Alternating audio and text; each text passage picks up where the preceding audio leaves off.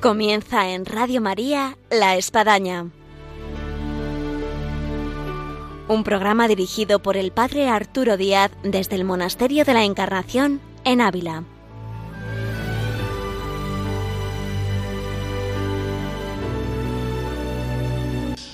Hola, buenos días, les habla el Padre Arturo Díaz, bienvenidos a La Espadaña. En esta espadaña nos vamos a trasladar a un lugar donde está nuestro corazón y nuestra oración, que es la Tierra Santa. Y lo vamos a hacer llevados de la mano de dos voluntarias que están por aquí y que residen en Magdala, en el lago de Tiberíades, donde ellas nos van a contar pues mucho de lo ahí vivido y de lo mucho que tenemos que rezar para encontrar ese milagro de la paz.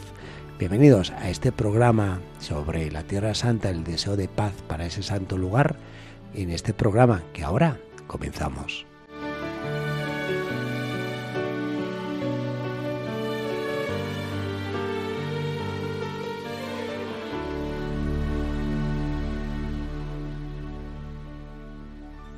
Hola, buenos días. Buenos, días, padre. Tenemos hoy en Radio María, en el programa de la Espadaña, a Rocío Ledesma. Buenos días, Rocío. Buenos días, padre. Y a Samantha Rivera. Buenos días, padre. Ambas residentes en Israel, en Magdala, en Galilea, en ese lugar tan entrañable en el cual tuve la gracia de vivir años y de estar en ese voluntariado donde estáis vosotras. Qué maravilla, sí. Eh, Rocío es de Salamanca.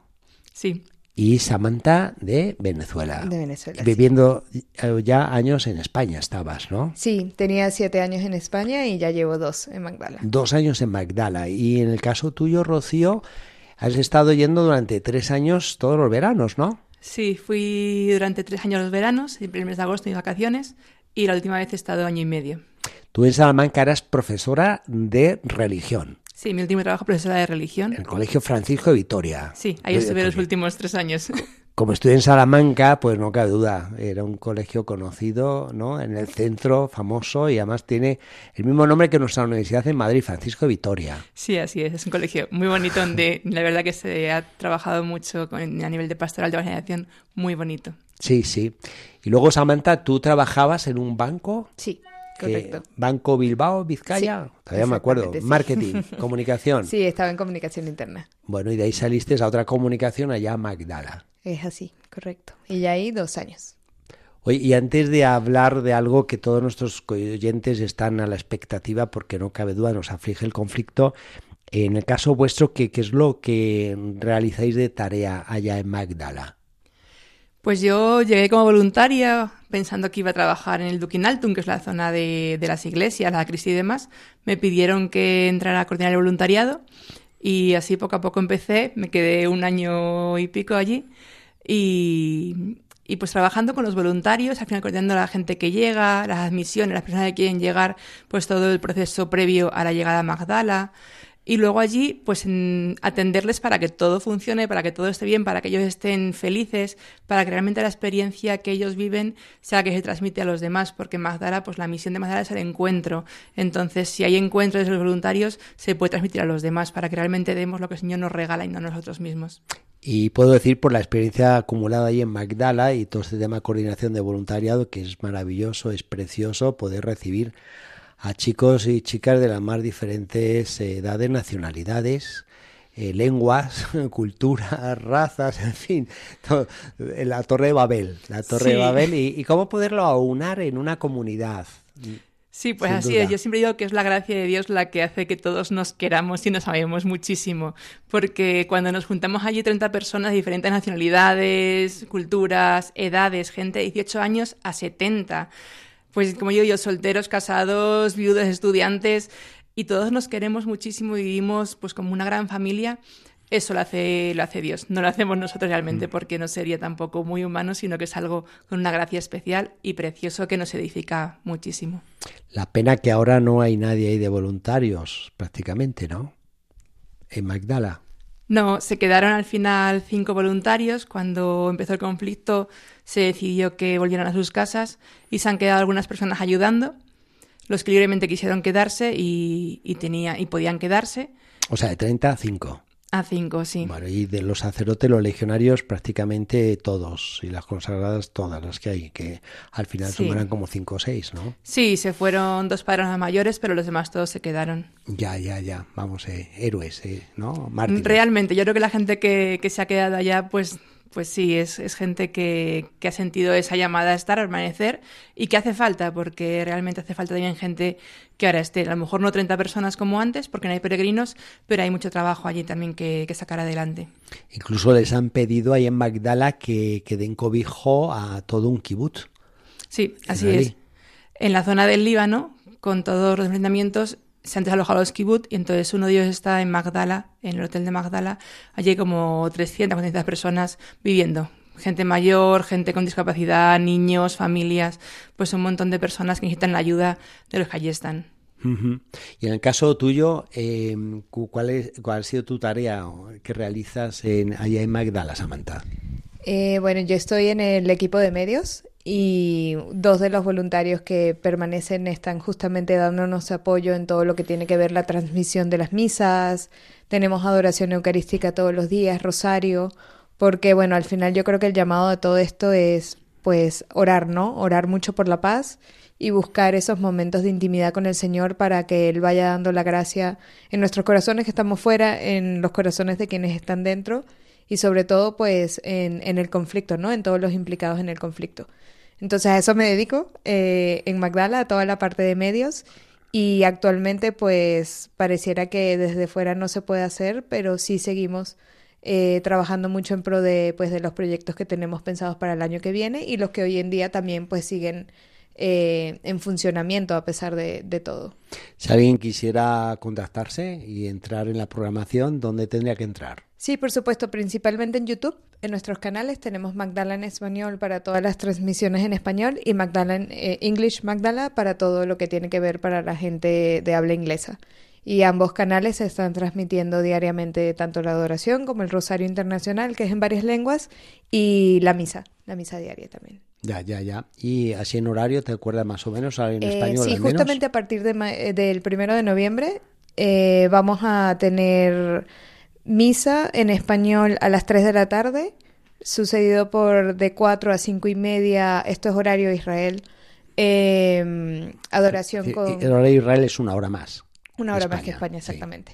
Eh, adoración eucarística terminando con el rosario y luego ya viene a las cinco y, perdón, a las cinco y media rosario y seis y media la misa en inglés.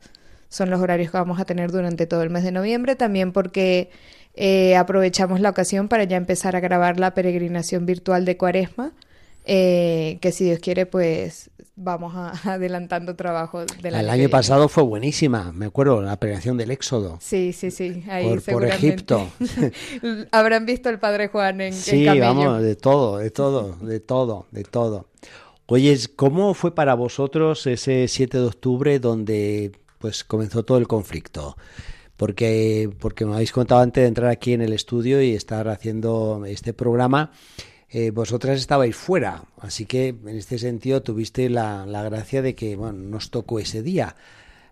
Sí, nos tocó fuera. Nosotros estábamos, estábamos fuera porque vinimos bueno, a descansar y un poco de vacaciones y, volvíamos para Magdala el día 15. Entonces quedamos el día 5, tres de nosotras, para hacer un viaje por los santuarios, por Lourdes, Fátima y rezar un poquito y de ahí irnos. Y estábamos en Lourdes, amanecimos con un montón de mensajes en el móvil de ataques de misiles y demás. Recibimos algún mensaje luego de allá de Magdala y nos dimos cuenta que había un conflicto pues más serio de lo que suele pasar allí. Sí. Fue muy doloroso, la verdad que vivimos unos días en Lourdes y luego pues de viaje de vuelta a casa y seguido con, con mucho dolor por lo que allí se estaba viviendo, porque al final era la impotencia también de estar fuera, de no estar cerca de la gente que, que teníamos allá, la impotencia de no entender por qué estábamos aquí en vez de allí, porque, o sea, al final, bueno, pues el por qué que los tiempos del Señor son diferentes, ¿no? Que los que nosotros pensamos, pero fueron unos días duros de rezar muchísimo y de decirle a la Virgen, pues aquí estamos, te ofrecemos nuestra oración y conviértela en paz para los demás. Y el, el pensar en regresar oh, al día de hoy es un imposible. Bueno, estamos a la espera, ¿no? Como quien dice. Eh, actualmente no se podría regresar, o sea, hay, vuelos sobre todo con la aerolínea israelí, pero dadas las circunstancias, por prudencia y también pues por porque dentro de todo podemos seguir apoyando desde fuera, eh, no, no podemos regresar todavía. Pero sí, nuestro corazón está allá, eso seguro, como dice Rocío, lo vivimos los primeros días con, sí, como con mucha nostalgia, dolor y evidentemente viendo que esto se alarga cada vez más, pues ahora con mucha expectativa y incertidumbre, incertidumbre de, de cuándo podamos regresar, pero a la espera de, de que nos den luz verde, como quien dice, para, para volver. En el contacto y que tenéis el corazón puesto ahí, ¿cómo os ha vivido todo esto en lo que supone toda esa zona de, de la Galilea, del lago Galilea, de Magdala, donde eh, pues se, se, escuchan los estruendos de, los misiles y de la guerra, porque pues no cabe duda que han llegado cohetes y misiles de, Hezbollah como de Israel hacia el Líbano también. Sí, así es. Yo creo que, que, allá se están acostumbrando a vivir con el ruido de fondo de, de, los aviones y demás, porque siguen trabajando y creo que esto también es lo que un poco salva la situación de poder estar en un lugar de guerra siguiendo adelante. Pero es duro, es duro sentir que en el Líbano, que está cerquita de Magdala, hay conflicto. El tener la gente dentro de casa allí, pues también, bueno, pues es una manera de, de abrir las puertas y de, y de, que Magdala sea eso, una puerta abierta para el que lo necesita siempre. Pero, pero también está viviendo con, con cierta, con, con cierto sufrimiento. Y yo quería traer aquí a la memoria cuando vino Samantha hace como más de dos años preguntándome sobre Tierra Santa, sobre Magdala, sobre el voluntariado, eh, habría otro conflicto, por decirlo de alguna manera, que era el coronavirus. Sí. Y yo me acuerdo que lo planteé muy difícil porque Israel tenía unas medidas muy estrictas para ingresar con el tema este y luego de, de vivir ahí, todo lo que suponía el hecho de, de, de, verse contagiado de coronavirus y siendo extranjero, en fin. Tuvieron aún así la osadía, el coraje, la valentía de, de irse Samantha y la otra chica con la cual vino, que, que es eh, Sol Chacón, y han pasado esto ya dos años, Samantha. Dos años, sí. En estos dos años, pues eh, Sam, eh, Sol conoció a un chico en Belén, palestino, que, cristiano, y decidieron casarse. Es así. Y, y, además ella pasó por aquí por los micrófonos de Radio María contigo una de las veces que, que viniste, sí, ¿os acordáis? Sí, sí, y entonces eh, estaban para casarse a inicios de julio, creo que era el 2 de el julio. 2 de julio sí. Y resultó que él pues eh, se enfermó gravemente, tuvo que ser hospitalizado en los días previos y se suspendió la boda. Y ahora tenían la boda marcada para el 29 de octubre eh, y resulta que, que, que, que está este conflicto, esta guerra, ¿no? Entonces decíamos, pues será que Dios quiere otra cosa a esta chica, porque ha dos intentos para casarse y no se casa. Pero de esta vez sí se ha casado y nos ha mandado las fotos que están hermosísimas porque eh, pues además eh, es una chica pues muy dada, muy muy entregada, muy servicial y está también ayudando con las hermanas del Verbo encarnado en el hogar Niño Dios. Y bueno, las fotos dicen mucho, pero yo todavía diría algo más de lo que se ve en la foto que tenemos aquí nosotros delante, y es eh, casarse en tiempo de guerra. Tú como amiga íntima de ella y que no has podido ir a la boda, ¿cómo, cómo lo sientes? Bueno, fue todo un reto, ¿no? Porque evidentemente ya luego de que se había suspendido por primera vez la boda, volver a suspenderla era como un, un, un reto, ¿no? Y, y, tal cual cuando me hizo esa pregunta el padre estando aquí hace dos semanas de qué iba a pasar, si se iba a casar o no, eh, pues lo hablamos mucho ella y yo en, sí, en la relación que tenemos de amistad y también de cara a Dios, de como de la certeza de que el sacramento valía más que cualquier otra cosa y que y, y implicó mucho sufrimiento y sacrificio a nivel de que, bueno, ella no tenía pues a sus personas más cercanas cerca de ella, porque evidentemente la mayoría estamos fuera y no pudimos ir, tanto su familia como amigos, sí. la misma gente de Magdala, ¿no? Que, que iban a estar ahí eh, con ella, acompañándola en ese día. Pero en el fondo también era como optar por el amor, ¿no? O sea, no dejar que una guerra destruya absolutamente todo, que me recordaba mucho a, a Santa Teresa de Ávila y, y ese pequeño, ¿no? La, la morada, el, el, tesoro que al final lo llevamos dentro de nosotros y que eso no nos lo puede quitar nadie. Y ellos al final decidieron llevar a cabo pues la boda ahí en su intimidad con el Señor fue en, en la Basílica de, de, la, de, la, de la Natividad, en Belén. La parte católica, Santa, Santa Catalina, de Alejandría. Y también fue muy bonito porque ellos eran los únicos que no habían suspendido sus bodas. Y claro, los padres estaban como esperando a ver qué iban a hacer. Y cuando ya llegan a hablar con ellos y le dicen, bueno, padre, nos gustaría seguir adelante con la boda, pero también queremos conocer su opinión. Y todos los padres les apoyaron, le dijeron que era la mejor decisión que podían tomar y efectivamente se llevó a cabo y, ha sido un testimonio de amor muy bonito y de... Sí, yo, yo lo hablaba con ella y le decía como de esperanza, ¿no? Haber visto a una amiga mía entrar aquí en el Carmelo hace poco, a la hermana María del Corazón de Jesús, y luego saber que ella también estaba dando ese sí, sin duda alguna, eh, son luces, ¿no? En medio de la oscuridad y, y, Dios se va manifestando como en esos gestos tan, tan bonitos de, de sí, de, de saber de que al final el amor de Dios no hay guerra, no hay nada que lo, que lo detenga. Qué bonito todo lo que cuenta Samantha. Hemos escuchado historias maravillosas de gente que en su momento se casó en guerras, en conflictos, en situaciones no fáciles. Mismo sin irnos muy lejos, durante el coronavirus, pues quienes se casaron, me consta, y yo casé algunos, donde pues no, no hubo más que el sacramento, porque no hubo banquete, no hubo viaje de luna de miel y nada, el sacramento, el sacramento. Y a veces como pues también el Señor te despoja de cosas que, que al final pues no es lo principal. Y te quedas con lo principal y no cabe duda y deseamos lo mejor para Sol, desde estos micrófonos de Radio María y para Ramsey, su, su marido, de que este matrimonio fue formado en un momento nada fácil, como también no lo fue cuando nació el niño Jesús en, Belén, donde ellos se casaron. Pues venga a marcarles en su matrimonio y la familia que vengan a, a, constituir. Y mucho tendrán que contar a los que vengan en el tiempo de lo que fue ese 29 de octubre, una boda en tiempo de guerra. Mirando a Tierra Santa, mm, pues no hay día que no recemos por la paz. Y tanto nos invita el Papa como en los más diferentes momentos de nuestras iglesias de, crear eh, momentos de oración por la paz. Eh, cuando uno está ya en Tierra Santa desearía pues eh, poder hacer ese milagro de la paz. Uno siente la dificultad de lo que son pues años ya de, de conflicto, de generaciones marcadas por el conflicto, de, de estar en, en situaciones, en situaciones no fáciles de tensión y bueno, no sé, ¿vosotras podéis dar alguna idea para la paz? Además de rezar, que eso lo tenemos todo. Pues yo creo que intentar dentro de todo, estaba escuchando una entrevista que le hicieron al padre Kelly, que está en Magdala. Kelly, sí. Sí.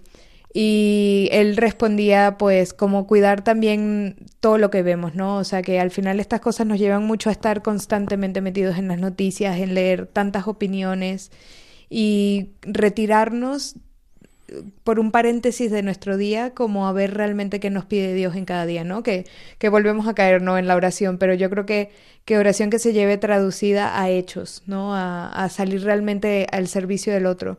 Y eso solo se consigue cuando logramos apagar un poco el ruido de afuera. Y, mm, me gusta mucho porque él decía que, Dios no nos abandona. Entonces, si somos capaces de hacer eso y de realmente creérnoslo, yo creo que se traduce, ¿no? En, no solo en voluntariado, porque claro, nosotros aquí pues hemos respondido a un llamado de, de voluntariado que te da paz interior y que puede ayudar como que una, una estructura tenga frutos muy buenos pero yo creo que a medida de que se tiene una oración, una oración que te lleva a la acción, ¿no? Y, Dios va como poniendo adelante las, las maneras y no tiene que ser algo extraordinario, puede ser desde intentar en casa pues estar lo mejor posible como no sé, en el corazón de cada quien pues hay pequeñas acciones que yo creo que sí nos llevan en pro de la paz. Una pequeña obra en acción eh, que a mí me impresionó eh, cuando vivía en Tierra Santa fue el Papa Francisco. Y ayer ya en la misa que tuvimos en la plaza de Belén, ya en su último día de, estancia, eh, al acabar la misa y dar la bendición, dijo, bueno, y yo quisiera eh, hacer una llamada a los presidentes de la autoridad palestina, Mahmoud Abad, y al presidente del Estado de Israel, Simón Pérez, de invitarles a que vengan al Vaticano y no a reuniones ni nada, sino a rezar. Yo en mi interior dije, fu, esto, no sé si los conoce bien, esto es medio dificilísimo, como imposible. que vayan un judío y un musulmán a rezar a San Pedro, al Vaticano. Bueno, pues el Papa lo logró. y ahí fueron luego, a los meses, Simón Pérez y Mamu Abad a, rezar y juntos los tres con el Papa, en este caso, eh, acabaron poniendo, plantando un olivo. Así que bueno, esta iniciativa que, el Papa tuvo, eh, tan arriesgada y que además pues si lo logró, pues Dios quiera que, que, pueda hacer fructificar ese olivo en todo el sentido de la palabra de, la paz y que la paz pues llegue. En eso que mm, recuerdo eh, una frase del Papa Juan Pablo II cuando él intentó frenar la guerra del Golfo y mandó anuncios a Estados Unidos y, a Irak y bueno fracasaron en sus conversaciones eh, pues llegó a decir que, Dios haga posible lo que el hombre no ha sido posible de hacer y es ahí donde que hagamos todo lo posible y dejemos que Dios haga eso que para nosotros al final es un imposible. Y en este caso la paz en una tierra tan necesitada de paz que yo creo que desde la que creó Dios creó el mundo siempre ha estado en guerra, en conflicto. Basta abrir el Antiguo Testamento y vamos, llegamos hasta, hasta ahora, hasta nuestro tiempo, año 2023. Así que pues Dios quiera que, que, nos regale eh, este gran don tan, tan necesitado y tan suplicado. Eh, yo quisiera que vosotras nos contarais, porque va a ser un antes y un después.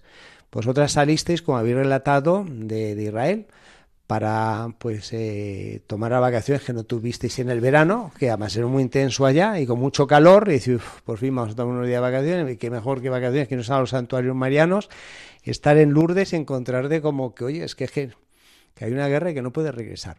Ahora estáis en el intento de poder regresar. Cuando regreséis, ¿qué pensáis que os vais a encontrar? Se han quedado en blanco. Pero... pues nos encontraremos, depende cuando regresemos. ¿O eh, ¿Cómo lo tomaréis? Si es pronto, nos encontraremos una Magdala diferente, porque una Tierra Santa pues sin peregrinos, lo cual da como mucha tristeza, ¿no? Porque esa tierra del Señor tanto nos ha regalado y que tanto regala a todo el mundo, no se encuentra que uno vive allí y, yo siento que, ver todos sin peregrinos es como, como una tristeza de, que el país de Jesús no lo pisa más gente de momento. Y también Magdala la encontraremos cambiada, con un montón de gente refugiada allí dentro de Magdala.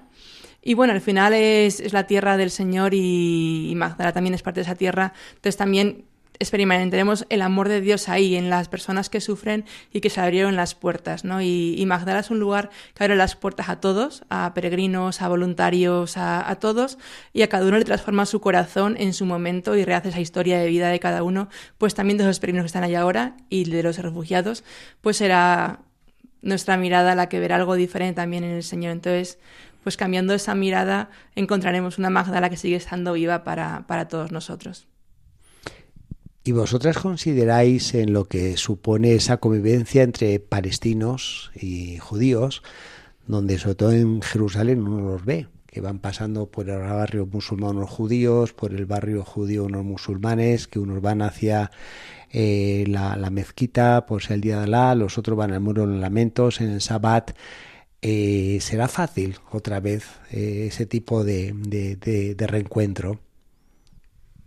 No, no creo que sea fácil porque mm, es muy complejo, ¿no? Es una historia que a lo largo de los años ha, sido difícil y como, como lo comenta usted, no es algo de ahora, es algo que empezó hace tanto tiempo, desde el Antiguo Testamento hasta, hasta el día de hoy. Y no creo que sea fácil, pero yo creo que al final, pues, Dios todo lo puede, ¿no? O sea, es confiar mucho en que los corazones que puedan estar endurecidos se, se transformen realmente. Y, y, pues eso yo creo que es la esperanza, ¿no? La esperanza de, de que en algún momento sí exista la paz en, en Tierra Santa, ¿no? Porque es, parece irónico, ¿no? Que, que donde nació el Señor y donde Él estuvo en todo su ministerio, pues sea hoy en día un lugar tan polémico y sobre todo, eh, sí, con una convivencia difícil. Pero es verdad que en Magdala lo vivimos en el día a día de esta convivencia entre musulmanes, cristianos y judíos. Y, y sí, sí lo hemos visto. O sea, sí hemos visto esa convivencia sana, esa convivencia desde el amor. Y es simplemente pues confiar en Dios y que cada vez pues como con un granito a la vez se vaya extendiendo a través de, de todos. No lo que hacemos nosotros ahí, sino lo que el Señor va haciendo a través de, de cada quien que llega a Tierra Santa y se deja transformar por Dios. Y tú en tu caso, Rocío, que coordinas en Magdala todos los eh, que llegan, los voluntarios, las solicitudes que hay, eh, tú ahora que regreses, Dios mediante, eh, bueno, quizás no vas a tener mucho trabajo porque los voluntarios, y aquí hay gente que nos está escuchando y dice, a mí me encantaría ir de voluntario ahí a Tierra Santa, Magdala, ¿qué tengo que hacer? Bueno, pues nada, entra a la página web de Magdala, pero, pero bueno, eh, no cabe duda que el miedo es libre y que habrá mucho voluntario que se verá frenado, quizás en ámbitos juveniles por sus padres, y digan, ni loco, hijo, ¿cómo vas a ir allá? Pero, ¿cómo te verás ahora cuando enciendas el ordenador y no te entren solicitudes de voluntarios? Bueno, pues es, gracioso porque los días que empezó el conflicto aplicaba mucha gente. ¿Ah, sí? Y llegaban, llegaban mail de gente que decía, ¿podemos ir a ayudar? Y decíamos, ya, también querríamos ir nosotras y no podemos. Esto es noticia aquí en Radio María. Pero sí, así es. Hay gente que, que desea ir hay gente que eh, iba a ir en enero o en diciembre y ha anulado las, eh, las, solicitudes porque, lógicamente, sobre todo la gente joven, la gente de 18 20 años, pues los padres no le dejan, como es lógico. Y, pero también hay gente que, que desea ir a ayudar y que nos ha escrito. Entonces, yo creo que, que Dios, Dios está por encima de todo y hace el milagro. También es cierto que si no hay peregrinos, no hace falta muchos voluntarios. Entonces, poco a poco, según se reestructure el país, pues así irá, iremos pues abriendo caminos como, como sea. Y mientras tanto, pues mi trabajo será ayudar en lo que necesiten en otras cosas. Muy bien, pues Rocío Ledesma y Samantha Rivera, voluntarias en Magdala, en el Gauti Iberíades, y metidas en ese mundo maravilloso de la tierra de la revelación y ahora por el momento aquí en Ávila, ante estos micrófonos de Radio María. Muchas gracias por vuestra presencia, felicitaciones por vuestro testimonio, nuestra oración en el deseo de paz y de que pronto podáis regresar de vuelta allá a la tierra del Señor y que podáis contribuir a todo lo que supone esa vivencia cristiana en esos santos lugares y ser portadoras de esa paz que ya nuestro Señor tanto nos la deseó. Mi paz os doy, ¿no? Que la podáis ser, eh, vivir y transmitir. Pues muchas gracias, Samantha, y muchas gracias, Rocío. Muchas gracias, Padre. Pasó por mi vida y la levantó, su mirada me dio dignidad, siguiendo sus pasos me transformó, en él encontré la verdad porque aquella tarde todo acabó, porque mi maestro murió. Mujer a quien buscan tus lágrimas, necesito encontrar a mi Señor. Llegamos una vez más al final de nuestro programa con ganas de quedarnos con más tiempo, pero el tiempo es el que es y llegamos pues así a esta culminación del programa del Diario de la Espadaña en Radio María en el que hemos podido tocar esa Tierra Santa en conflicto en el deseo de que nos llegue el don de la paz y lo hemos hecho de la mano de dos voluntarias en Magdala, Rocío Ledesma y Samantha Rivera que nos han transmitido esas sus experiencias. Así que nos vamos con este pedido de paz para la Tierra Santa y este deseo y les esperamos como siempre aquí en Radio María los viernes a las 11 en La Espadaña. Hasta entonces.